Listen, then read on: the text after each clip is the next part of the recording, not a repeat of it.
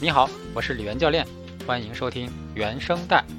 我是一位资深的高管和职场教练，与此同时，我持续关注成人领域的心智成长，帮助组织高管和个人直面复杂世界中的挑战，澄清他们的目标，突破他们内在的阻碍，帮助他们在职场、家庭和生活中更真实、更勇敢、更绽放。在原声带中，你将会听到不同的成长和突破的故事。今天这集比较特别，首先这一集的采访对象是原声带中的第一个九零后采访对象，他叫李钊，目前是一名自由职业者，他是一个 life coach，线上线下社群活动组织者，好玩和好吃的生活方式分享者。第二，这一集的话题也比较特别，我们来谈谈金钱。我们有句俗话，谈钱伤感情，谈感情伤钱。所以今天这个话题可能对于某些听众会有些冒犯，有些人一听到钱，就会和贪婪、俗气、邪恶、腐败、交易这样的词联系到一起。而今天在李钊的分享中，我们会看到对于李钊金钱所代表的能量与爱的另一面，以及它不断流动的一面。也许第一次听你不能完全认同，不过我邀请你保留一些好奇，悬置你的评判，或许。还有一些听众一下子会被李钊身上所呈现出的能量所吸引，那你也可以在文字介绍的部分看到更多关于李钊的信息，他的公众号、播客信息等等。大家好，晚上好，我因为我录制时间是晚上。大家好，Good day，嗯，Well，呃，我是我是李钊，然后嗯，我是一个九零后的生命教练，现在呢是一个全职的教练，也是一个创业者。嗯，最近看到元哥哈李元教练 在做这个播客，嗯，我觉得我一直觉得声音是一个特别好的传递信息和分享能量的一个途径，所以就踊跃报名了。呃，我会我会给自己一个标签吧，就是我自己当下觉得我是一个胡同大妈式贵妇，因为我非常喜欢分享，很很很热爱连接，然后喜欢去呃。讲一些就是好吃的好玩的呀，或者有一些很好的事情，喜欢分享哈，喜欢认识新的朋友。然后呢，嗯，然后在跟金钱的关系上，我觉得我现在就是一名贵妇，所以我会叫自己 胡同大妈是贵妇，对对？嗯 嗯。我也补充一点哈，就是介绍一下，就是我是和李钊怎么认识的。嗯。呃，其实我们也认识好好几年了哈，好几年。然后最开始认识的时候，李昭。其实我们也有在那个头马俱乐部的渊源，呃，我不知道你现在还有再去吗？头马这边，我因为从北京的东边搬到了西边，我没有再去了，大概有一年。对对对，啊，但西边也有一些俱乐部，偶尔也会去拜访，作为那个 guest。嗯，OK，所以所以你们你们原来俱乐部的这个伙伴们一定会非常的想念你，对吗？是的，是的，我偶尔会回去，然后大家就对对对，会的会的，嗯。啊哦，其其实我想起来，那个最开始我们认识的时候，是我先认识，就是我不叫认识哈，就是在见过李钊的时候，那那还比较早，那是我第一次参加北京头马分会的时候，那时候你在台上做啊做主持，对不对？OK，哇哦，原来是那样啊！你不跟我说，我不知道。二零一七年吧，头马北京分会，那那蛮早的，蛮早的。对对，是我是主持人。我们俩还没有，就是呃，就是线下的这样一对一的链接，只是说哦，我知道，嗯，李娇是头马的一份子啊，所以那个时候是你在台上，我在台下这样的一个关系。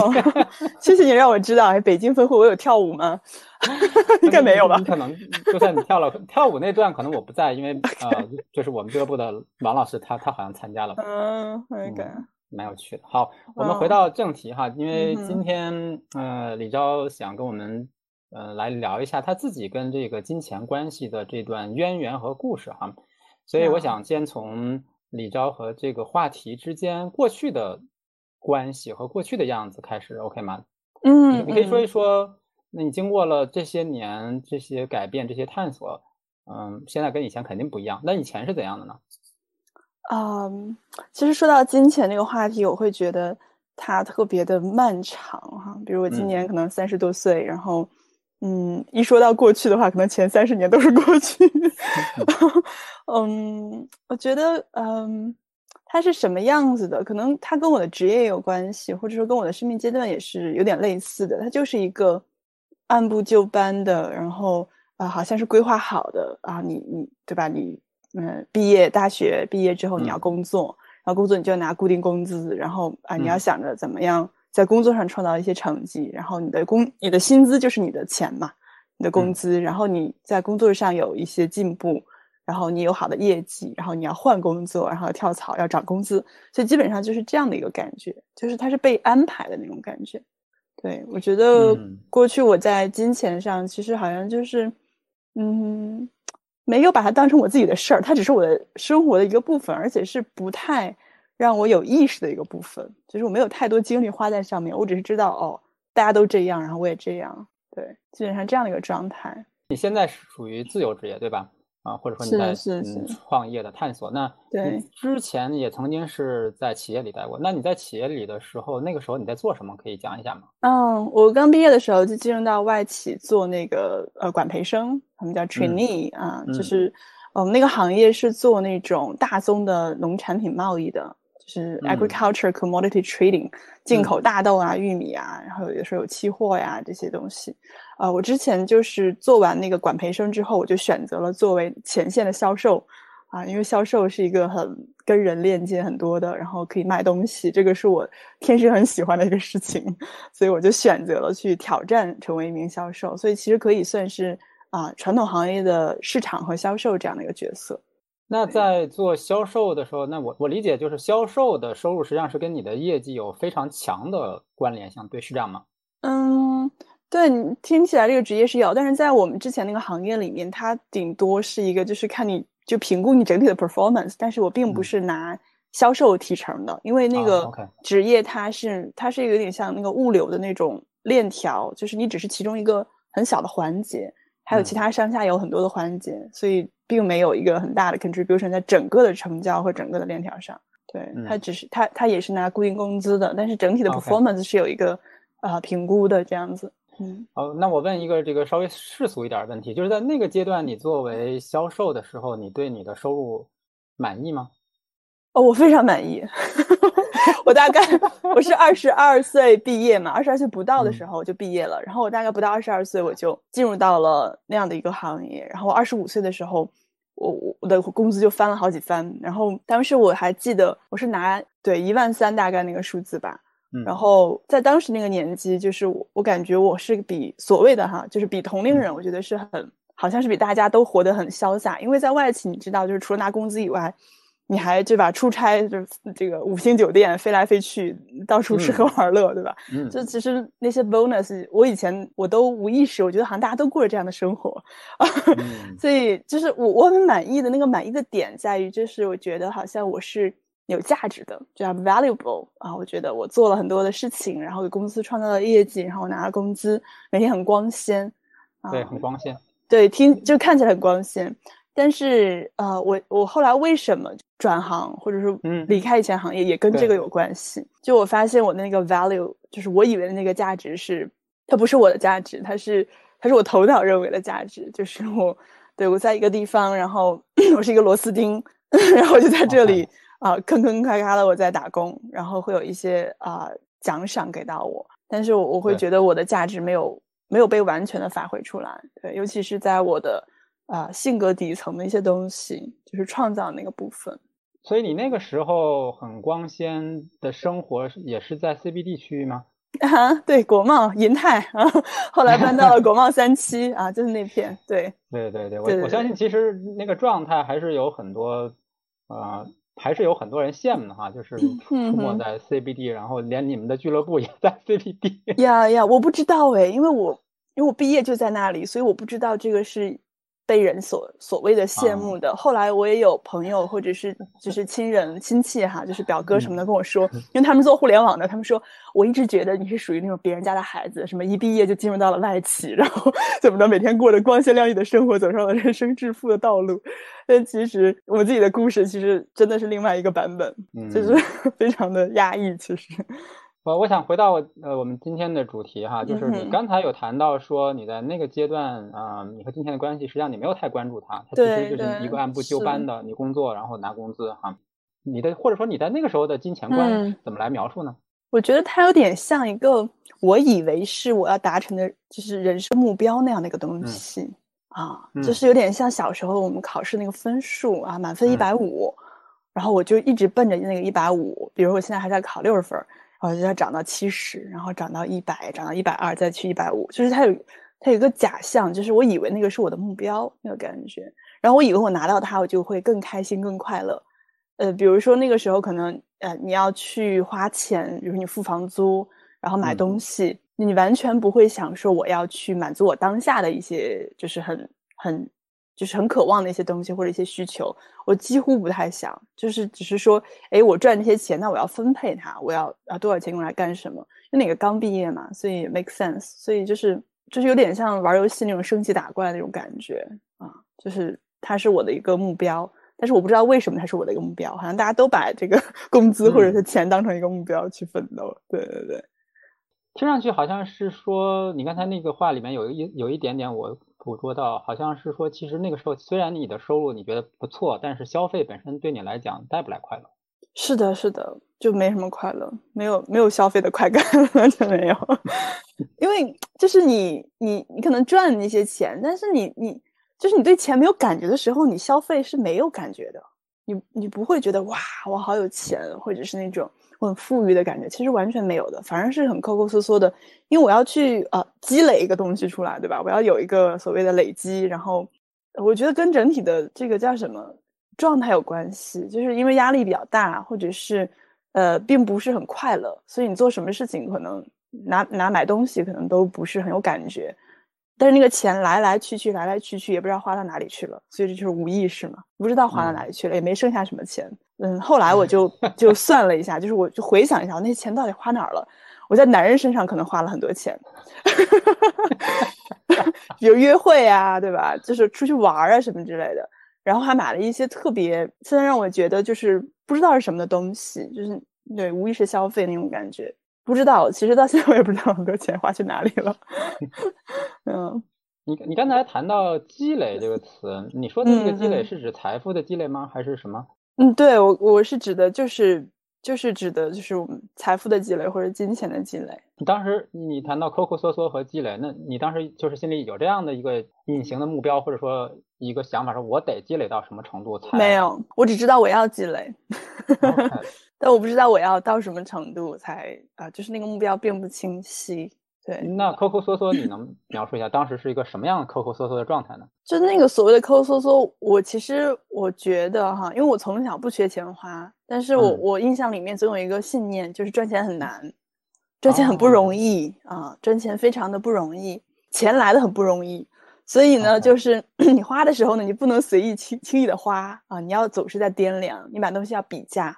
对吧？有便宜的，你可能就要去看便宜的。就是我不会把自己的那个需求放在第一位，我会把那个价格或者是对，就是花很多心思在比价上啊，或者在掂量上面。嗯，我不会目标很清晰的哦，这个就是我要的，或者说这个品质或者这个美感、这个审美啊，我要为了这个去额外付出，好像没有这个东西。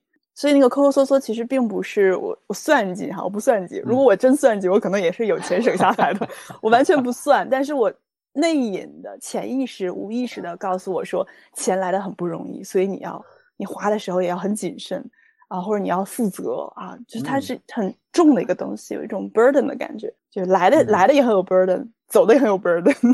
嗯所以那个时候，我觉得我跟金钱的关系可能就是一种，嗯，对我在牺牲我的价值观，或者在牺牲我的幸福、我的生命，然后去为获得金钱。我好像是这样的一个感觉，那获得了之后，我就无意识全要把它散出去，因为我不喜欢他们，因为它是我牺牲我的很多的时间和快乐换来的。意思是，就是我不喜欢我的工作，听听上去有一种仇恨。对对对，是的，其实是一种内隐的仇恨，我要把你们全散散掉了。嗯，听上去有特别多的矛盾哈，就是一方面觉得钱挣钱很不容易，另一方面又带着痛恨把他们都花了，就好像。嗯，排排毒一样把他们花了，嗯，自我 PUA 的过程感觉。那后来你对这份不快乐做了什么呢？我辞职了，我觉得哎，二十五岁我做了三年销售，我觉得我很棒，然后把那个业绩从零做到市场占比第一，然后我觉得哎，我在这儿能做得很好，我在其他地方应该做的也不错哈，然后我就转行了，我去转到另外一个行业做那种广告媒体的代理。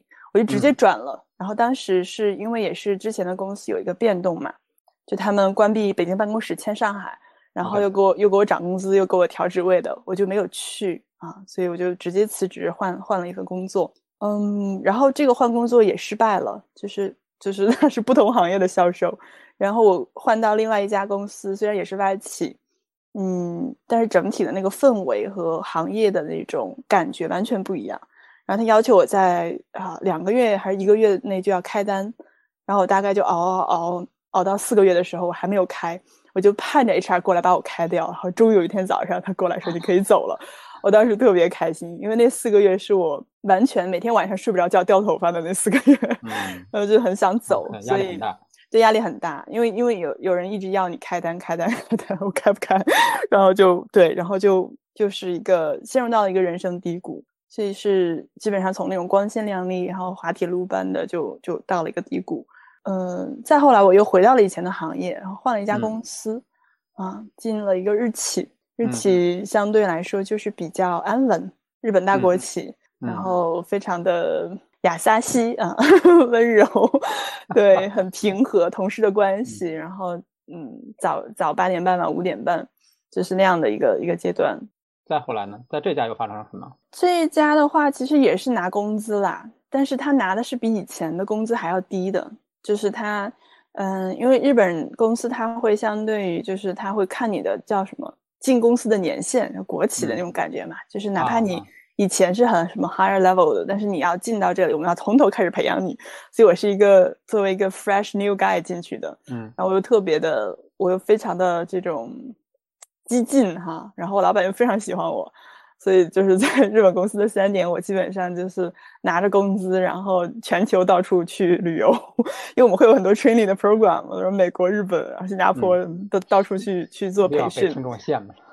对，就是凡尔赛，然后，然后到处去玩儿。但是你玩的过程里面觉得特别没意思，因为整体的那种工作，它给你带来不了那种所谓的价值的感觉。就是我觉得我的能量远超于这个当下。然后我觉得那三年对我来说有点像一个修复期，就是从以前那个低谷慢慢的往上。然后我也是这三年期间开始玩头马的，对，就是头马呀，运动啊，然后。对马拉松啊，运对对健身啊这些，对也是，我觉得这三年就是一个修复，然后到一八年修复完成了，然后我就开始又又折腾了。对，所以你刚才说的那个感觉，就是说公司其实对你很好，但是没有给你一个能够发挥的空间，所以你也没有成就感，是这样吗？对对对对，是的，我老板也特别喜欢我，然后同事关系也非常好，然后每天的生活。就是无忧无虑，但是我就是觉得很没劲。那个时候我也谈过一个特别有钱的男朋友，也很没劲，就是就什么都很没有劲，什么都没有意思。对，到了某种钱多事少离家近，但是觉得好没劲。啊，不是那个感 觉，是是，对，就当时有一种就是像他们说的温水煮青蛙那种感觉。就是你感，我感觉我再在这待下去，我的人生就要结束了。我还记得一个特别经典的场景，就是我啊，我早上穿着我的那个夏天哈，穿了一个黑色的裙子，那个是我的睡衣，然后我直接从床上起来，我连脸也没有洗，我可能就刷了个牙，然后我就穿着睡衣直接上班去了。然后我老板问我，当时还叫 Jessica，他说 Jessica 你怎么了？我就就 我就我就翻白眼儿，就给眼给脸色给他看。我说你我说你别搭理我，我我很好，就是我我已经到了那种生无可恋，然后非常的就是非常的有点抑郁的那种感觉了。你穿着睡衣去公司的那个时刻，你的心情是什么呢？就是跟那个睡衣一样，就是黑的，然后灰暗，Nothing's gonna change，就是那种感觉。对，就是每天都是这样子，然后就这样了。是不是那天不去上班也可以？但是你非要选择那一天穿了一个黑色的睡衣去，是好像听上去像是一种表达一样，行为艺术。其实不去上班，我反而不知道我要干嘛。就是好像对，其实我好像是需要做很多事情，但是呃，只不过上班这个事情它变成了一个 routine。然后对，如果我请假这一天，我不我不太知道我要去做什么，其实。就人生好像很空虚，所以只能去，然后还只能穿着，就是想穿着那个，不想换衣服，就是不想把自己弄得很精神的去上班。对，嗯，所以后来我就开始探索啊，所以所以后来就上了有一些教练的系列的课程啊，就是转型课然后前面的五分钟 MBA，什么思维邮件战略课，就是他们从一开始做的所有的课，我几乎都上了，所以就开始寻求一些转型的可能，是那个时候。就是说那个时候觉得哪儿不太对劲了，需要一些变化。嗯，也不是觉得不对劲，可能那个感觉就有点像。我还年轻，不想老死在这里。嗯哼，因为可以看到公司有很多的人，就他们可能十年、二十年如一日，每个人的那个能量状态都是那个样子的。然后我在里面有点像，有点格格不入。就是大家好像，我后来问我同事，他说我早就等着你离职呢，没想到你待了三年。就是我的能量是非常的跳跃的，然后日日本国企那个能量是非常平稳的。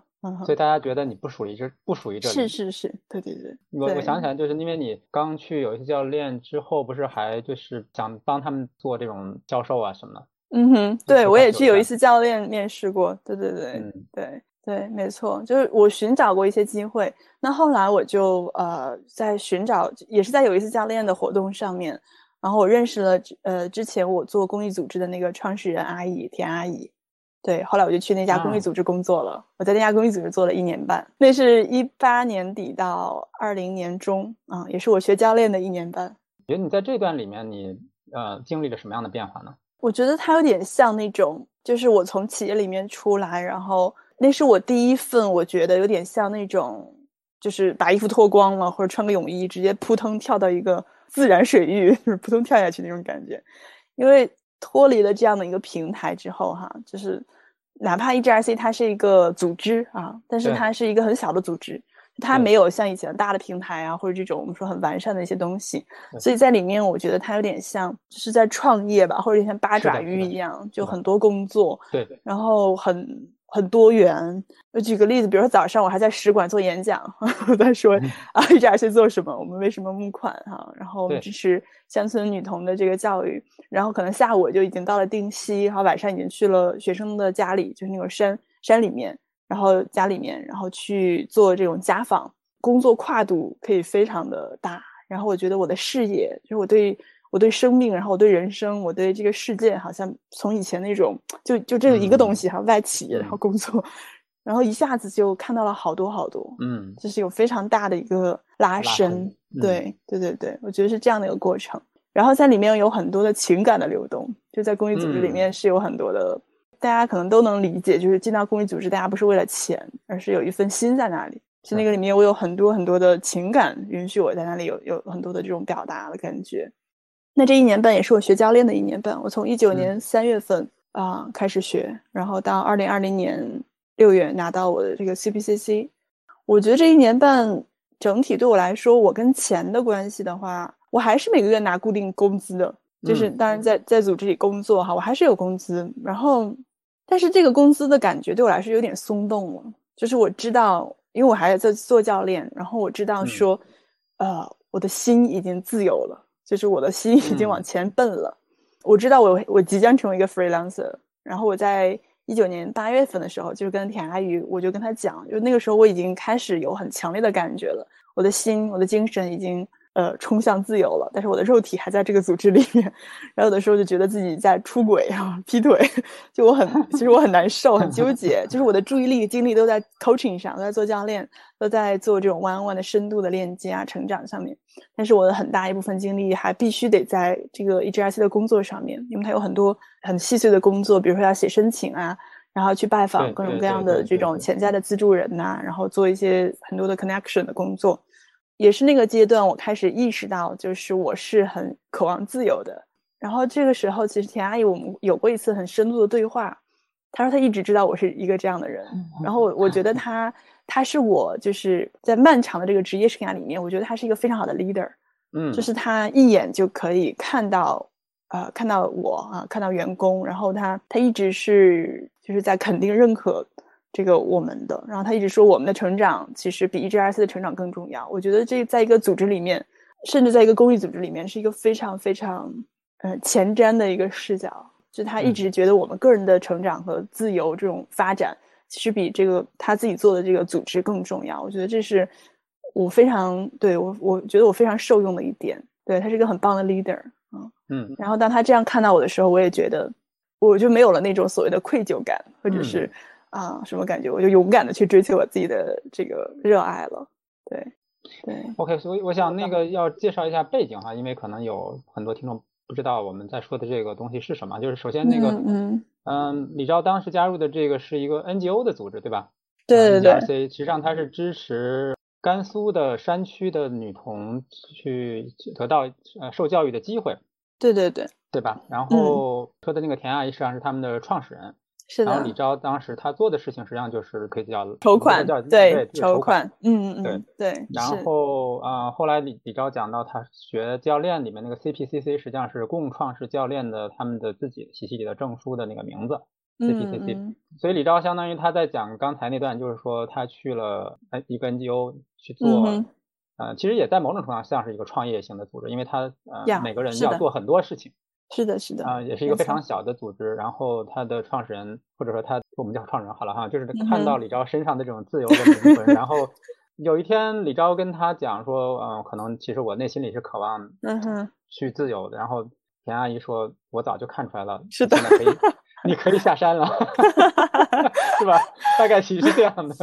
嗯，田阿姨，田阿姨没那么说，田阿姨说，其实我我对我一直看到你身上的这个特质。然后其实对我跟他表，我们沟通完之后，其实他还 呃，就是我们还又呃藕断丝连了，大概有半年多的时间啊。我们大概我是一九年八月份跟他讲的吧，也就是我的工程师教练可能上到最后一个模块的时候，然后那个时候能量非常的 hyper，然后那又干了半年多，然后把手上的工作啊什么的对交接了一下。那个时候你特别清楚我要做什么，终于知道我要做什么了。是是是，而不是说公司要做什么，老板做什么，而是没错。没错，没错，是那个感觉啊，那个坚定感，很多人都很诧异，说你怎么可以刚拿到证书就出来做 freelancer？嗯，一个原因可能是因为我在上教练课的时候，第三个模块我就开始收客户了，嗯，就开始收年签的客户了，就是他可以一下子付我一年，然后我就对自己充满了信心，盲目的自信，然后觉得哇哦，我是真的可以的。这段时光，其实那个时候我就开始有一种感觉，就是我内是内心最底层的一个渴望是个人价值，就是我非常希望可以充分的发挥我的个人的价值，然后得到外界或者得到呃这种社会的一个响应或者认可，然后我可以有这种比如说金钱上的或者物质上的一个回馈啊，我觉得这个对我来说是一个底层的渴望。你的故事里，我听到的一件事情就是说。以前就是你的按部就班的跟金钱的关系是说啊，有一个公司有一个平台，我为他工作，然后公司或者平台给我发工资。嗯哼。而现在变成是说，你知道你想做什么，这件事情对别人有价值有意义，然后别人也愿意付钱，于是，嗯哼，商业模式成立了，bingo，有点那感觉啊，对。所以在这个阶段，你进入到自己的嗯自由的职业的这个阶段，你你觉得你会现在会怎么描述你你的金钱的信念呢？其实从我拿到那个共创认证教练，也就是二零二零年六月到现在啊，因为又过了一年半，其实我又我又经历了好几波，所以这个当下，如果你让我去描述的话，我觉得金钱它是一个部分，就是它什么的一部分呢？是我整体生活的一个部分。嗯啊，金钱是一种能量，嗯，然后它是流动的，然后我现在我这个当下几乎已经。偶尔还会有，但是但是我几乎好像已经不太看数字了。嗯，就是我花钱啊，我收钱，就是我不太陷入到那个数字的限制里面了。我只知道它只是一个数字而已，然后更多的是背后的能量是什么样的。我现在非常喜欢钱，我喜欢很多很多的钱，嗯，而且我很喜欢过我们说所谓的奢侈的生活。我很喜欢好的品质、好的体验、好的服务。对我喜欢赚钱，然后我喜欢花钱啊，我喜欢给别人发红包，我 喜欢，我喜欢买东西，我喜欢逛街，对我喜欢让我的钱去流到他，流到我喜欢的人那里。OK，嗯，我喜欢让它流动起来，我可以可以这样讲。呃，我可不可以这么这么描述？当你谈到说你喜欢钱的流动，似乎是说你知道你喜欢什么，所以你也愿意让你的钱流到你喜欢的东西，不管他是谁提供的。与此同时，你也知道你会被人喜欢，所以就会有人的钱流到你这里来。嗯，因为是被人喜欢吗？嗯，可能不是因为是被人喜欢哈，或者我对我刚刚表达是说我喜欢这个，我喜欢那个。我可以换一个说法，更多的好像就是就是我摘除了之前说那个信念。嗯，就是钱它不是一定要苦哈哈的逼迫自己才会来的。嗯，所以就没了那个信念之后，我就可以自由玩耍、自由创作了。所以我做了很多事情，其实都是可以赚到很多很多钱的。那我现在的一个状态，更多的是在玩耍或者在创作当中去赚钱。比如说教练，我为什么喜欢做教练？因为每次教练都不一样。嗯，我以前会觉得，比如说刚开始做教练的时候，我会说，哎，我有一个什么收费模式，然后客户才能来。那现在我就可以跟客户一起玩，比如说我报个价格，那客户你可以给我还价呀。然后如果你不敢还，然后我们就要聊聊你不敢还这个背后到底是什么。然后如果你你还了，然后我也觉得哇，我非常喜欢跟你一起工作，那我觉得 OK，那也没问题啊。我觉得这个东西就是不要卡死它，嗯，就是我一个小时就是一千，我一个小时就是两千，我就不降价。那你跟谁较劲呢？对吧？我以前我以前也会有这种感觉，就是我我说哇，我的那个个人价值，我我觉得我特别的重要，呃，就是其实就是我们说的 ego 特别大。啊，那个 ego 特别大，我就是要收这个费用。那你收不上来的时候，你就会有很大的那种自我的抨击啊。是，所以对，所以现在这个当下，金钱是我的好朋友啊，是我的好姐妹。我觉得可以这样讲啊。我刚说，比如说我喜欢花钱或者喜欢享受奢侈服务体验的时候，其实那个背后更多的也是一种能量，就是金钱喜欢去喜欢他的人那里。如果你脑海中对他是有很多，比如潜意识里也好，你意识到的、没有意识到的都好，你对他是有一些评判、排斥、whatever 的一些东西、恐惧的话，其实他是不会到你这里来的。所以，其实，在每时每刻这个当下，其实都是要保持一种非常开阔的意识状态，就是我是富足的，我是富裕的，我是安全的，然后我是 OK 的，然后钱它才会来。不然你其实你内在如果是很紧张的那种感觉的话，钱看到你马上就要跑了。所以越紧越拿不到钱，我可以我可以这样讲，就是越担忧越越越不会赚到钱，然后反正你会越担忧，所以就是所谓的很多金钱的书籍里面会写到大家所谓那个贫穷的意识状态是什么样啊？那开阔的意识状态又是什么样？我觉得这个这一点可能对于啊很多人其实不太容易理解，因为他没有经历过你的体验哈，所以我觉得如果说听众朋友们你们还不能完全理解的话，就先。保持一个好奇哈，就是李钊教练他已经将金钱、能量这些东西都揉在一起，就是在某种程度上他也可以认为这就是音乐，这就是艺术，无所谓，嗯哼，这就是体验，对吧？所以数字对他来讲和我们觉得的数字已经不是完全相同的东西哈。是的，你的理解非常到位，严哥。对对对对，可以这样说。嗯，对。啊，还有一点，我想就是请你澄清，或者说请你定义一下，因为你谈到奢侈的时候，大家可能想啊，奢侈品。嗯，你说的奢侈是什么？啊，就是奢侈品。嗯，奢侈品，奢侈体验，所谓的奢侈 （luxury） 哈，那个奢侈的意思就是，因为我们当下说你会用一个奢侈品去定义它，其实你会觉得。哎，那你给奢侈品付钱的时候，你觉得你买的是什么？你买的是什么？这个品牌背后的溢价，对吧？很多人不会去买的。比如说，如果像小米的一个什么产品，比如吹风机，一千块能买到，我为什么要去买戴森？同样的一个，嗯，一个模式哈。但是当我越来越多的接触这些奢侈品或者是奢侈的体验的时候，我发现，就是这个钱或者能量，钱的能量、金钱能量汇集的地方，就是你真的穿上一件，比如说哈。Chanel，或者或者一件，或者手提一个爱马仕的包包的时候啊，你不是说，哎，我砸了几万块钱、十几万块钱进去，然后我现在特别贵了，其实不是这种感觉。嗯，其实它更多的一种感觉是你真的跟这个东西有了连接，你知道，哎，它是为你而来的，然后你把它收纳进了你的生活里面。你真的 enjoy 了这个部分，而不是我一边拿着它，一边还逼死着自己。我哇，我我存了好多钱，终于买了一个这个东西，不是这回事儿哈。就大家提到奢侈品的时候，如果有这种抵触感，其实跟底层还是跟金钱能量还是有一些关系，一些一些东西还没有还没有看到。那更多的，比如说奢侈体验也是。那我现在出行，很多时候我是要坐豪华车的，然后这个经历，你的这个体验，你的这个 level 体验已经上去了。为什么呢？比如说豪华车司机他会。他会下车为你开车门，这样你手上你可以提很多东西。然后它那个后座特别大，豪华车它的这个车级别是按照车距来看的，就是它很长嘛，所以它是豪华车。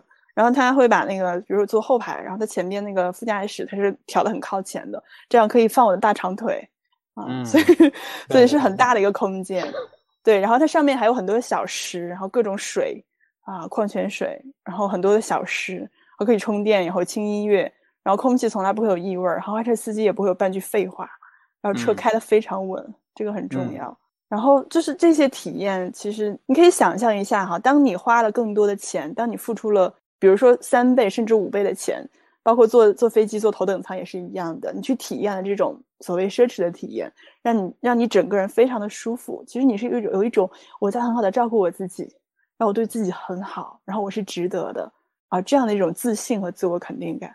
那这种感觉你越来越多越来越多积累的时候，其实对你自己是很好的，那你的能量自然而然就会增长。你会创造更多，就是这是一个非常简单的道理。就很多人可能就是就迈出那一步就很难，但是真的很简单。就是大家可以去尝试着去接收一些啊，你从来没有想过的奢侈体验，比如就真的去给几千块的一个酒店，去在那个酒店住一晚上啊，去逛个街，真的就去走进奢侈品店，去去感受一下那种财富带来的那种富裕感，真的很棒。对，这就是我说的奢侈。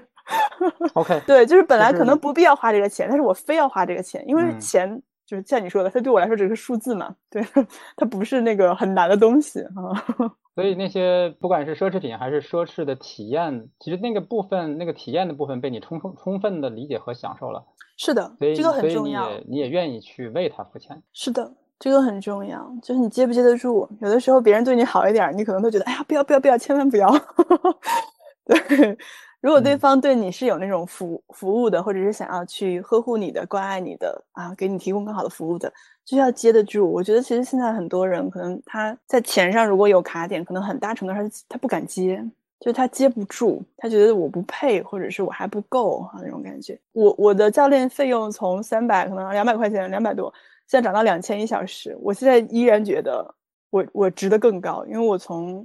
第三个模块，第四个模块，我就扬言，我说我要成为一万块一小时的教练。所以，对呀，我觉得，我觉得我的教练一小时值五千块。说实话，目前哈，目前，嗯，然后未来是我要走向一万块的。所以这个很有意思哈，就是你对钱到底是啥？嗯，我可以问你一个稍微挑战一点的问题吗？那当然，当然，你说。嗯，就是。那其实每个人的信念是不同的哈，所以那你有你对金钱的态度和你对金钱的这种信念，但你也会你也会有朋友，然后比如说你也会有男朋友，你可能还会呃跟父母。那当比如说你的男朋友或者你的父母，他们看到你的职业选择或者看到你的金钱观啊，当他们有不同的想法的时候，那你怎么来应对呢？这是一个很好的问题，但是你说的是对的。比如说我妈妈她她很 enjoy 那种。呃，就是比如说，呃，举个例子啊，比如说三块三块钱一斤的这个苹果和十块钱一斤的苹果，他可能喜欢三块钱买一大，几十块钱买一大兜，他不喜欢去挑那种一个一个的，这是他的一个消费习惯哈。我很难回答，我跟我父母没有这方面的问题，就是呃，或者或者是不会一块出行吗？我我现在跟我父母是分开，就是我在北京，然后他们在老家，在河北。嗯，OK。嗯，但是我跟我男朋友会有类似的。我可以举这个例子，好啊。对，但是我我很想回答一下刚刚你问的，就是对我的职业和我的这个金钱观哈，就是有没有担忧吧，或者说可以说不同的一些方向哈，他们怎么想？嗯，我很想感谢一下我的父母，就他们真的是很。所谓的不评判，他们开明。我对他们来说就是一匹野马，然后他们只希望我尽情欢快的撒欢就可以了。所以在职业和这种上，我我的感觉哈，我来自我父母的，我接收到的信息就是这一些，他们允许我做任何事情。然后关于我男朋友呢，这是一个很好的问题，因为他是个互联网人。你知道，大家对互联网人的评价是说，哎，月入五万，然后活得像月入五千的，是吧？就那种感觉哈。然后我男朋友他是个理财高手啊，我可以这样讲，就是他很喜欢去，他很喜欢赚钱，他很喜欢理财，他很喜欢去琢磨怎么赚钱。他他对钱是非常非常喜爱、非常精通的，然后喜欢省钱。对对对，他有自己的一套，就是跟金钱的，就是很成熟的一套他的东西。当然，我们是有冲突的。那就很很冲突，非常冲突。你能举个例子吗？对，比如说去年十月份的时候，哎，我我我去买了很多东西，就是我给自己买了很多东西，对吧？我买了。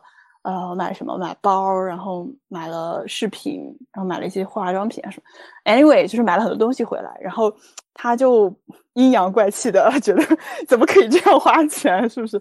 就是我没有花他的钱哈，但是他觉得我怎么可以这样花自己的钱？在他的脑海当中是啊，钱是对吧？是有呃是要储蓄，然后是要对他他有自己的呃投资的体系哈。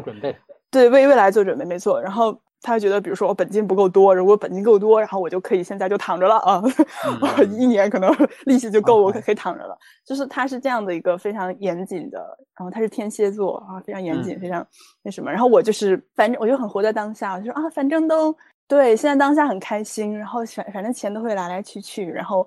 我要 enjoy the moment，比如说出去吃饭的时候，我会挑那种人均比较高的餐厅。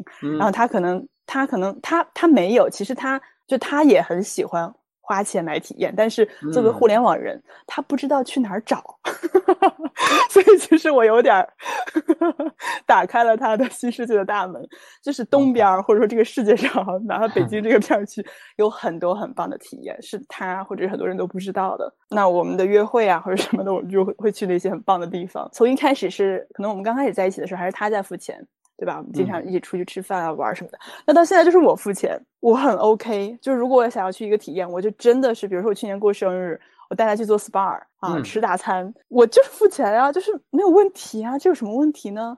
是不是？就是如果他抠抠缩缩，那我就拿钱甩在你脸上，你不就开心了吗？啊，被包养的感觉怎么样？是不是很爽？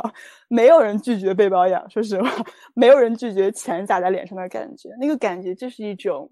啊，我是被爱着的，我很滋养，非常幸福的感觉。尤其是被你喜欢的人、被你爱的人去去做的时候，所以我现在经常没事就给他发红包。我心情一好就给他发红包，他特别喜欢，他非常喜欢，因为他喜欢钱。他我后来问了他很多，像身边教练一样，天天问他，哎，钱到底对你来说到底意味着什么？拉来拉去，拉来拉去，没有什么东西，就是钱。他就喜欢钱，所以你就甩钱在他脸上，什么都不要买，直接甩给他就行了，很简单。简单粗暴，你不停的甩他，他也会有安全感。哎呀，你太厉害了！对对对对，是这种感觉。所以当一个人不服你，你怎么可以这样花钱的时候，把钱直接甩他脸上，爽吗？爽了 就可以了。就是钱嘛，你你害怕钱，我就拿来钱拿钱来说话嘛，so easy，对吧？事实证明，对。好，我我觉得这是问题的第一部分哈，就是关于呃和一个。呃，金钱观稍微不太一样的人相处的时候的模式，我觉得你提供了一个非常这个 开开脑洞的一个答案。当然，这是男朋友，我觉得算是例外哈，就是因为这毕竟是男朋友。嗯哼。然后他他接受，OK，那这个反正你们俩的钱也是来来回 回的流动。呀，你懂的，是的，没错，是这样的。好，那我想问第二个问题啊，就是你正好也谈到男朋友他他他喜欢理财或者他会理财，这个我们可以回到一个稍稍微现实一点的问题，就是啊，当下的。消费或者当下的享受和对为未来所做的做的准备，那那你是否会考虑为未来做准备，还是说你觉得未来的准备未来它自然会有答案，还是说你也觉得哎男朋友他这么做有他的道理，也许一个家庭里需要有一个人去考虑这些事情。嗯嗯嗯嗯嗯，就是 嗯怎么说呢？就是我我会觉得说到金钱也好，说到任何事情也好，其实我会发现我和我男朋友在除了金钱上不一样。我们几乎在所有的事情上都不一样。我相信这是每一对儿啊夫妻或者情侣都会面临的一个事情，就是这个世界上没有人跟你一毛一样。所以小到你怎么喝一杯水，大到你的对吧？你未来要住在哪里？你喜欢什么样的生活方式？大家这种差别特别大。所以其实我保持的是一个教练的状态，我可以这样说，就是我们说好奇不评判，完全允许。他是怎么样的就是怎么样的，那我是怎么样的？因为我对他是那样，我期待他对我也是这样子的。然后没有想到，我这个男朋友他就是他比我还教练，他就非常的对他，他非常的安静，他太 OK 了。所以我们两个其实大面上就是很 OK，然后偶尔会有一些小的东西出来。那那个那个东西矛盾出来的时候，反而会啊让我们比如说有个情绪的爆发或者争吵之后，我们反而会更亲密，嗯，我们会更抱团儿。我们会更相信，我们会更啊坚定。那他可以做他的理财，然后我可以引照我的生活。那其实对他来说，每一个人都需要引照掉他的生活。当他不允许自己引照的时候，我带他引照了，他很开心啊，他很开心。然后对我来说，也许我是一个我不知道啊，就是我可能从小就是一个非常积极乐观的人，就是我 对，嗯。我对这个世界，然后我对我的生活，我对整个生命是一种无限的相信和过于乐观。也许就 people say that，对。然后我为什么会说过于乐观？因为我可以举一个例子，就是我去年呃去年四呃去年六月份这个时候，我遭遇了一个金钱的大的危机然后跟感情相关的，我被诈骗了。哦，然后诈骗的数字一点也不小，这么夸张？具体数非常夸张，数字我就不透露了，但是是一个非常巨额的数字。但是经历过这个事情之后，我还是活过来了，就是我 没死过去。就是我经历了这个事儿之后，我才知道，哦，原来我对这个世界是如此的 OK。就是很多人可能经历过这种事儿以后，他会变得不知道反社会，或者是很怎么样。嗯，我我没有哎，我我经历完之后，我觉得一切就是像没有发生过一样，或者是说我经历完之后，哎，老天终于给我送来了我男朋友，就这种感觉。所以，我我好像底层真的是很很 OK。然后我我自己保持对这个世界、对人的信念也是很好的，所以这种感觉，然后让我你说未来我会规划吗？我会规划，但是我担忧吗？我不担忧。我确定你不担忧哈，我只是好奇你的规划是什么？未来的规划是吗？对，我会我会比较，比如说我会规划什么呢？就是我跟我男朋友，我们两个会想，哎，未来我们想过什么样的生活？比如说我们一定不会在互联网大厂这一块生活。嗯，他想要啊那种闲云野鹤般的，对，看看茶，呃，喝喝茶，然后照顾一下植物什么的。然后我可能对做做教练，然后我也喜欢大自然，然后我还喜欢跟人在一块儿啊，就是有自然，然后也有人，就是我们会规划一个生活的愿景，然后我们再通过这个愿景去找一些合适的城市。比如说我们两个都是河北保定人，那保定是不是能实现这样的生活？然后他他家是雄安的，对吧？雄安马上要是吧这样那样的，那在哪儿我们可以实现我们渴望的那种生活？比如说他喜欢很多人在一起，就是家人在一起，对吧？那我们可能需要一个 house，就是那种别墅、小别野似的啊，父母什么都住在一起或者住得很近什么的。就我觉得会规划这些东西。我听到的是，其实你们会先描述你们想要一个什么样的生活状态。嗯哼，然后再根据这个生活状态在哪里能够实现来挑，比如说这个生活状态在，比如说在在北京太贵了，无法实现，那我们就不需要在北京待着。没错，是的，嗯，我们两个其实有点喜欢那种所谓的数字游民，就是其实待哪里都无所谓，但只要比如说你在这个地方，它有好的医疗，然后有对吧？就是近，比如说多少公里内是有公园的，然后有有医院的，然后。怎么样就可以了，就没有非要强迫说，我一定要在一个大城市、一线城市，然后拼搏努力，吭哧吭哧。我觉得，嗯，为什么呢？对啊，为什么呢？很奇怪。而且还有很多城市可以选，比如杭州，比如成都，这都是很棒的城市。其实我甚至都在想，我完全可以归隐山林的，就是因为做教练不需要那个什么，我只需要。我我我如果想出去 happy 一下，我打个飞的，对吧？随便去个城市购个物什么的，也不是不可以。这个很简单，没什么太大问题。所以这个 自由在某种程度上也包含地理上的自由，不会被某一个房子困住。我觉得是的，其实就不会被任何东西困住吧。如果大家比如说把钱等同于啊一个房子、一个车子，然后一个家庭，然后你需要供养他们。那其实这个就是被困住了，就是我要为了这些东西而去赚钱。那这个时候，一切东西都变得非常的紧绷。当你不被这些东西困住的时候，反而你能驾驭它们。啊，是我想要一个车，比如说我想要一个车，然后我要去创造这个财富去购买它。我想要一个房子，我要去创造这个财富去购买它，它为我所用。那我不需要它的时候，把它处理掉。而不是 我一定要有这个，所以我要去赚钱再搞到它，不是这样子的。就是那个我那个主动的那种部分或者创造那部分一直在里面。回到你的教练身份哈，因为今天晚上我觉得你一直在提，我觉得他是在你的，会认为他在你的使命里吗？我的使命，我怎么理解我的使命？就是我的人生意义，对吗？就我为什么生的？我觉得在一部分，我以前觉得它是全部。啊，我以前觉得我要活所谓的活出来我自己，然后去，然后去影响更多人，去表达，成为他们自己。就是在教练里面，我们经常有这种说法。那后来慢慢慢慢的，我的教练做的越来越多之后，我发现我的整个能量特别往上，头脑的那个能量特别多，就是一直就是往上的感觉，跟跟世俗生活有点脱轨。所以后来我就让自己下来了，对我开始练的下三轮哈，那个脉轮下三轮。物质的能量，然后跟世就是对跟世俗生活、人间烟火的这种这种能量，所以让自己下来之后呢，我发现，呃，它就变成了我的一部分。就是我还是可以回到这个电脑前一个框框，然后跟大家去，呃，通过做教练去启发他人。然后我也可以在日常生活里面通过分享、通过玩儿，通过搞活动，通过我自己，然后去影响更多的人。我觉得对，通过创业，我觉得创业对我来说也是个修行，就是在其实有点像把我们说我相信的，然后变成世俗的，嗯，物质层面的可以看得见的一些回报啊，我觉得是这个东西。所以就是以你自己的能量状态过出你想过的生活，并以此影响他人，可以这样讲，对。或者是其实如果你要问我的使命或者我当下的人生意义，我其实我影不影响他人都无所谓，我们把自己活好就非常不错。其实我我真的是这么觉得，就是你每时每刻每个当下你是充满爱和喜悦的，你你非常的真诚，非常的无忧无虑、无拘无束，这个我觉得是最大的功德。对这个社会、对他人来讲，不要天天你自己还焦虑的不行、难受的不行，还要去看看奉献体炼女到底怎么样了，哦，累不累？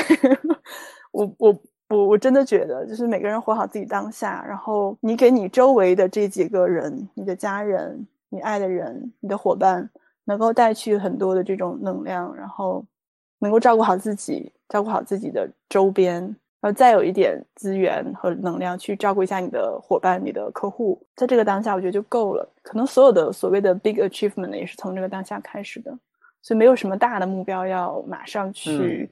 对，地球没有你照样转，很简单。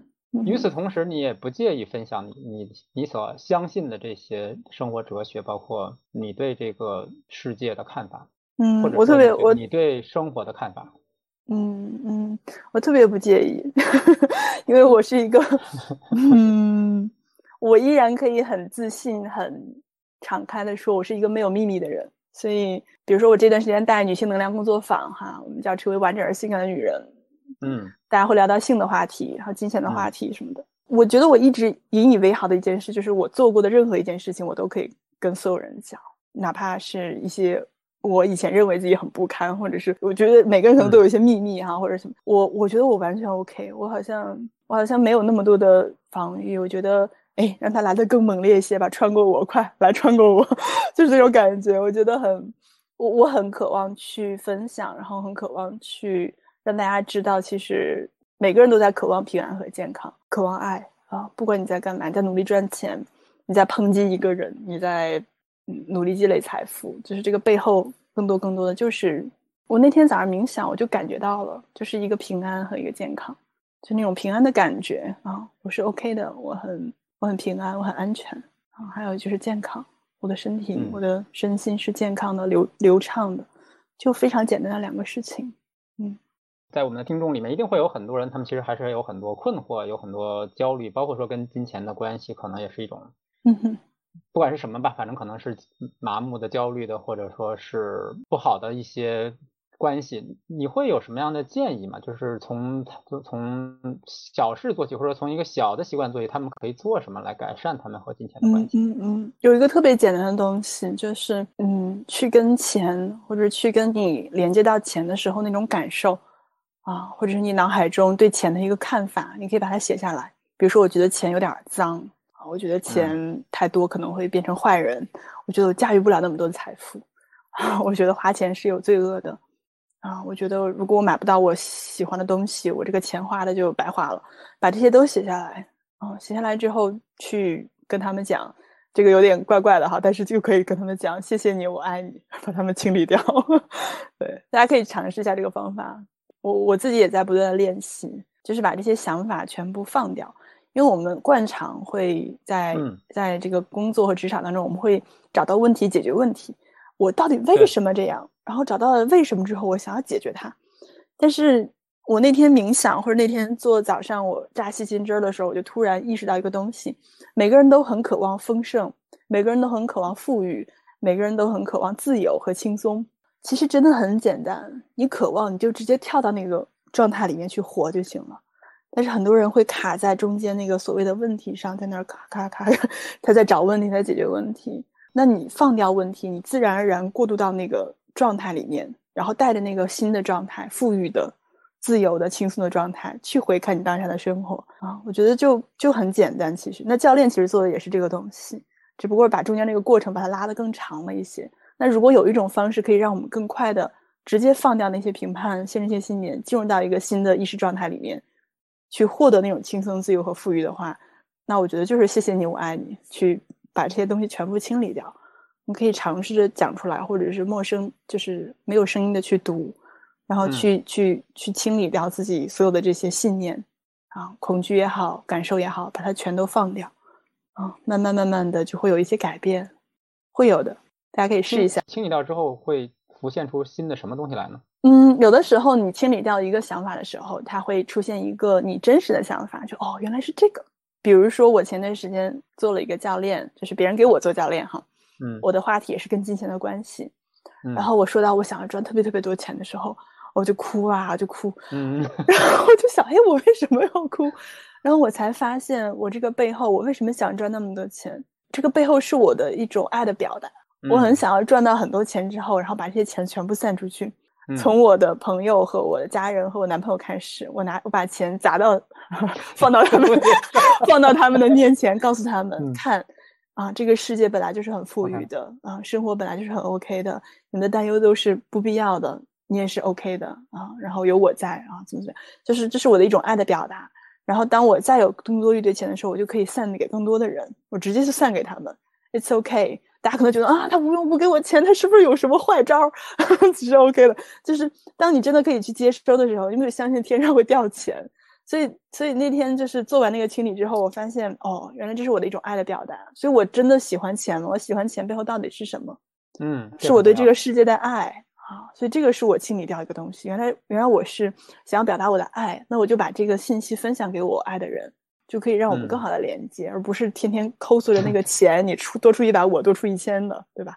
对，有的时候是这样子，然后有的时候呢，就会出现一些额外的财富进到你的生命当中，你不知道为什么会有这样的钱，但它是有了，嗯，嗯，真的是会有这样的所谓的 miracle 发生的，对，大家嗯。可以试一试，嗯。好，我想再追问一个问题哈，就是因为你谈到金钱的背后，其实是你想对这个世界表达爱的方式哈，啊，但是爱的方式有很多种，包括说呃人在接收的时候，他可能也会体会到不同的东西，嗯，所以我可能是我觉得是两个问题，第一个是说啊、呃那你怎么看待用钱来表达爱和其他方式表达爱？嗯，很好哎，这个问题，嗯，我知道我为什么想要用钱表达爱了，因为我爸妈对我就是用钱在表达爱，就他们从小就是哎没有时间陪在我身边，然后嗯很多零花钱，很多零食，从来不缺钱花。对我觉得钱就是表达爱的一种方式，所以所以我可能从小就养成了这种习惯。然后对我来说，因为我的星座哈，从占星学上来，我的月亮是金牛，嗯，就是我对啊、物质，然后对这种享乐是有非常呃，其实底层是一种安全感，就那种很嗯沉稳的、安全的感觉哈。呃，我是有很强烈的连接的。我觉得我在传达一种安全感，就是你是安全的啊。当我用金钱去表达爱的时候，你是被照顾的，你是被满足的，你是被允许的，你是被接受的。其他方式也很 OK 啊，然后肢体的接触，然后语言的表达，打骂不太行哈，就是 什么打是情骂是爱那一类不推荐哈。对，其他的方式我觉得我也会有啦，但是我现在更多的很喜欢去通过这种 对很直接的，就是钱的方式。嗯。我觉得这个很有趣哈，就是你小时候爸爸妈妈其实对你，嗯，是因为没有太多的时间陪你是这样吗？所以他们会对。啊、给你很多零花钱，所以你你就不会在在想买什么或者想要什么的时候会觉得有受限制哈，反正你都可以买到。但与此同时呢，那呃你也知道，就是爱爱的语言它也不止一种，对，所以那比如说从接收方来讲，那他收到你的钱，那你如何确认说他接收到的是从他那个角度来讲，他接收到的是爱，而不是别的东西？嗯嗯，有的，我给我弟发红包，他都不接。我说，因为他也在互联网嘛，他在上海，就大数据嗯非常的忙碌，嗯据说哈。嗯然后嗯我、他比我小两岁，然后我就觉得我们俩跟假的这个姐弟一样，就是我们一年对一年也说不了一两句话，你知道吗？然后去年呃就今年过年我也没回家，因为疫情啊，没回家，反正对呀、就是好像大家很多年没有在一起去 catch up，说哎你的生活怎嗯么样？我我现在对吧？嗯嗯，大家内心的那种感受就没有什么太多的连接。然后我我我那天突发奇想，我觉得嗯。我要经常骚扰他一下，然后骚扰他呢，人家就不搭理我，然后我就给他甩个红包，然后他，然后，然后他就收了，收完之后他说，哎，今儿晚上酒钱有了，然后就想起来，哎，我以后每天下班给他发个红包，啊，嗯然后提醒他多喝水啊，或者是表达一下我的这种关爱什么。结果第二天我再发的时候，他说你干嘛呢？你自己赚那么少，还给我发红包，你赶紧收着吧，怎么？就他开始有一种不太愿意搭理我的感觉，所以，对，所以其实是会有的。那那其实其实我也知道，他这样表达的时候，虽然我想要多跟他连接来表达我的爱，然后他通过一种哎我不愿意搭理你，他也是在表达给我的爱，其实是一样的。其实跟父母对你的唠叨，然后对你的担忧，其实很多。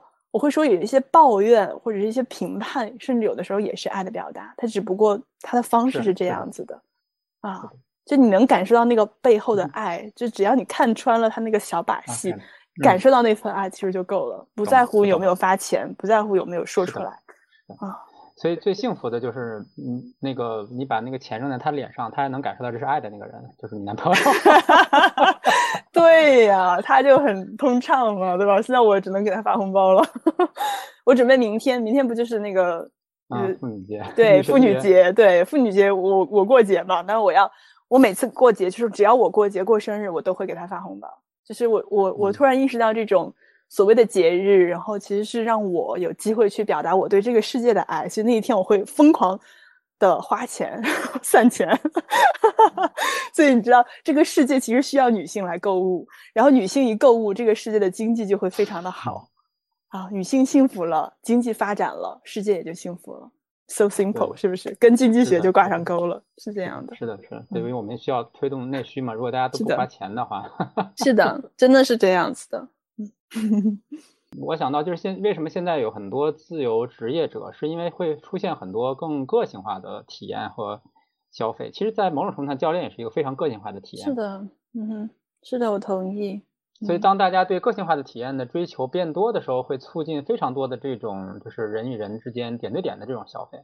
是是，你说到这个，其实我我最近在做一个新的探索，就是我发现线上做一对一教练有的时候很无聊。就是一直停留在头脑层面，我们在探索，我们在成长，但是实际生活当中，他到底是怎么样去呃行动，或者他有一个什么样的反馈，你是不知道的。所以我最近其实，在疏通金钱能量或者女性能量的时候，我会。有一个新的想法，就是我在创造一个新的活动，叫做 Spend a Day with Coach Elise。啊，就是你真的切身，我们俩肉身相见，你跟我待一天。影子教练，我在你边上待一天，是不是？对，我在你旁边待着，但是我们不就这么待啊？我们还要做一些事情，比如说我们要去 shopping 啊，我们要去。要去跟真实的世界互动，对你，你要你要看见他的行为，然后你才能了解到他的价值观，而不是听他的语言在那没错，没错。然后我们去真实的，比如说你要金钱的话题，我们真实的去走到爱马仕店里面，你看到这个包的时候，你什么感觉？你是兴奋？你是啊？你还是想马上走？你看到这个销售的时候，你都在跟人互动，那这个过程里面，其实那个话题自然而然就会出来。我觉得那个当下是最真实、最有力量的。对，没错。而且这个对教练的要求是更。更加完整的，而不是天天在这儿坐着啊！你真的面对金钱的时候，你是，对吧？你是不是先跳进去那个人？你的阈值够不够大？有没有拖住你的客户？所以我觉得这个是一个很好玩的事情。对，我觉得 你这个这个想法特特别特别好哈！就如果说你再能隐身的话，就更好了，因为这样的话，他还可以，比如说他跟他的家人的沟通，你也能够完整的看到。因为毕竟你跟着他的时候，他有些行为他是没有办法展示在你眼前的，说他跟别人的互动还是会受影响。如果你要再能隐身的话，你就完整的 可以看到他所有的行为。是是的呀，所以其实每个人的需求，或者我们说现在嗯物质越来越丰富的情况下，大家的这种消费的需求啊，或者是想要更多满足的需求，真的是越来越细致，越来越多元化，越来越可以被创造。然后，当人的需求越来越多元、越来越多、越来越精精深的时候，其实就是商业的一个契机。所以，作为自由职业者，我觉得反而是非常、非常、非常好的一个时代。对我们来说，各种新媒体、各种方式，对，嗯。你刚才讲到这儿，其实我就想到说，其实你你你在描述的很多东西也是，嗯，就是九零后的身上所体验出来的很多，就是更自由、更流动的东西，就是不太被以前的那些概念和定义所框住。比如说什么什么是工作，比如说什么是金钱，这些定义可能之前大家都会有一些，嗯，就是来自于书本、来自于权威的定义啊，可能对你们来说，我们不需要被别人所定义。我对他的理解就是我对他的理解，我不在乎你怎么看我对他的理解。嗯哼，我也不是不在乎吧，其实更多的我也我觉得我也经历过那种就是对权威的一种啊，就是追寻啊，或者是对权威的一种敬仰。因为当你的那个我很小的时候，就是我们说的那个你创对你创造那个我很小的时候，你就是需要一个东西让你去继续生活的，对吧？就是你需要一个权威在那里。那当你那个我你越来越成长、越来越扩大、越来越扩张的时候，你是有自己的很多东西啊，可以沉淀得住的。那那个时候你对世界是很好奇的。这个世界上不缺乏很多很棒的大师，他们都有很多很棒的著作、书啊、课程啊、工作坊啊。呀，你完全可以创造自己的那个东西出来。我觉得可能每一个人哈，我我觉得不是按年龄来看的，就是每一个人其实在这个当下，这是个水平时代，每个人都是可以做那个非常闪闪发光的那颗星星的。我觉得这个才是这个时代很很美妙的一个地方。大师的特质就是特别相信自己相信的东西，所以就是你信不信，其实他也不太在乎。没错，是的，我们这一切都是你创造的。每个人你要创造自己的世界就就 OK 了，很简单。大师，每个人可以都是大师。嗯，是的。好，我们今天时间差不多哈，所以我们想我们也来来到一个尾声的部分哈。嗯我觉得今天我们聊了非常多有趣的话题，包括说金钱，包括说自由职业，包括说能量，嗯，包括说你的你的职业的。变化包括说你跟家人的关系、跟男朋友的关系以及表达爱的 方式，我们谈了很多东西。是，嗯，我想最后呢，就是也请那李钊教练来介绍一下，就是你现在还在做什么有趣的事情，让大家来了解一下。那我相信可能有些听众可能听完之后，哎，我说李钊教练，我想去跟你体验一下。OK，到时候这就是一个非常好的机会哈。是是，嗯，我除了做线上一对一教练以外，呃，我还有做一个创业的平台，叫做 H U U G Hug，嗯，呃，就是那个拥抱的，对，拥拥抱那个 logo 相当的酷。哦，是吗？怎么酷？你觉得那个 logo 怎么了？那个 logo 就是说设计感特别漂亮，然后呃，就是就是一看上去就很很年轻。对，因为我们发现啊，教练有的时候他比较的。呃，深度，然后他又非常的单价又比较高一点。那对现在二十出头的年轻人到三十多岁，二十嗯二十出头到三十五岁左右吧，就我们就定义这一代的年轻人哈，就是他都有一个所谓的迷茫的一个十年。他在这十年，可能他有很多的自我探索、自我探寻这种不断 shaping 他自己的一个过程。所以我们在做一个把教练更加的互联网化，就是更加年 轻化的一个这样的一个平台，然后做一系列活动啊，大家可以去。这两天正好就在举办新的呃两三期活动，大家可以去搜索那个公众号，然后可以关注我们，去看看我们带带领的活动。然后在上面会有一对一教练，然后会有教练带领的活动，还会有更多有趣的、很好玩的一些方式做，就是大家做自我探索。嗯，这是一个。然后还有的话，就是我自己做的一个女性能量工作坊。嗯嗯，它是我看的一本书，叫做《成为完整而性感的女人》。然后我看完之后，我就非常有连接。我一般不看书，但是当我看一本书的时候，我看的不是那本书上的字儿，我看的是那个字里行间和那个字儿背后的能量。所以我就会，我跟那个书的连接特别深。然后连接深了之后呢，我就会开始有很多新的 idea 迸发出来，有一些创造，就把它做成了工作坊，还有我的音频课。然后我有个小儿童平台叫做 Coach Elise，对小儿童的平台。然后还有我的公众号教练 Elise。在上面大家都可以找到这个工作坊的信息，然后还有做呃冥想的训练营，嗯，风声冥想的一个一个训练营，都是我在小鹅通上的一个课程的系列。然后最近还有在做的，就是因为我跟我男朋友在北京西边住嘛，然后我们俩平时也有约会啊什么的，但是发现我们俩的约会。就是人比较少，就我们俩 就是想要连接更多好玩的人，就是认识新的朋友，所以我们就做了一个东西，就是我们两个因为有固定的就是约会，就是参照一本书叫做《爱的爱的八次约会》，不同的主题去约会，然后我们就想把这个东西做成户外的一种方式，或者跟更多人的连接，所以我们会做一些系列的线下活动，招募更多的人跟我们一起，然后可以聊聊天，然后啊认识一些新的朋友啊，我觉得。有点像在做社群的感觉，就对对，就是半做半不做的吧。但是主要是平时我们俩也要约会哈，就这个点。嗯，然后还有一个就是呃，spend a day with Coach Ellis。我我马上接下来要做一个了，因为我有一个客户，我们俩已经约了一场在 SKP，然后我们要去逛爱马仕和 Burberry。嗯，我很期待这样的一种体验，可以带来一种什么样新的新的改变啊？就是这种方式。嗯，我还有做什么？哦，我还有卖教练课，这个也是我最近很喜欢的一个事情。我看到，我看到。对对对，呃，我是是的，是的，我是共创教练的死忠粉儿，然后是一个行走的广告牌，是的，行走广告牌，走哪儿说哪儿啊啊，对，然后因为大家会好奇你做什么的啊，我是教练啊，什么是共创式教练，大家会介绍，然后就这样分享分享，其实给呃思腾中国就是共创教练的这个在中国的那个合伙人，合伙人代理公司啊。给他们带过去很多人，所以我就主动的 approach 了思腾中国，成为了他们的生意合作伙伴。啊，据我所知，我是第一个就是以个人校友的身份去做这个事情的。一般人家不爱搭理你哈，而 而且这个拿下来的过程也很曲折。Anyway，我成功了，我现在又又开始做着我像刚毕业的时候做的很开心的事情，就是分享我热爱的事情，对，然后去不断的传播教练，然后不断的。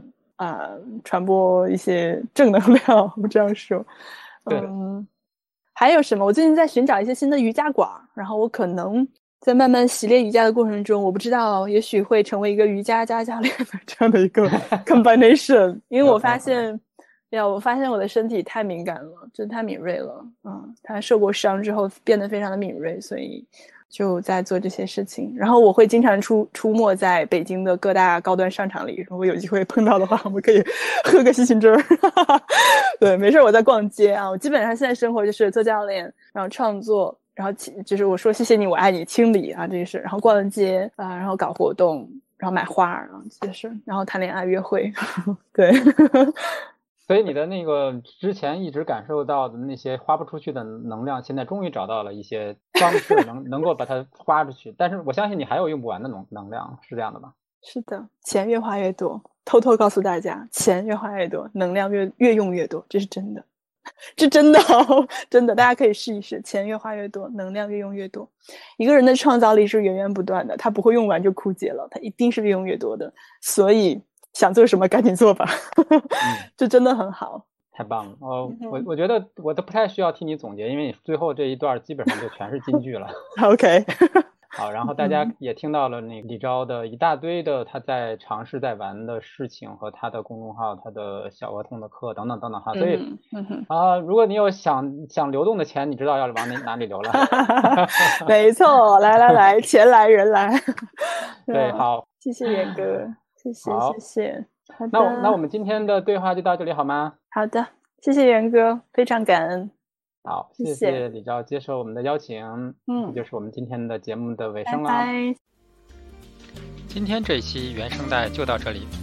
如果你喜欢这期节目，请分享给你的朋友，欢迎你在评论区留下你的反馈，同时欢迎关注我的公众号“去活家”，有趣的去，生活的活，企业家的家。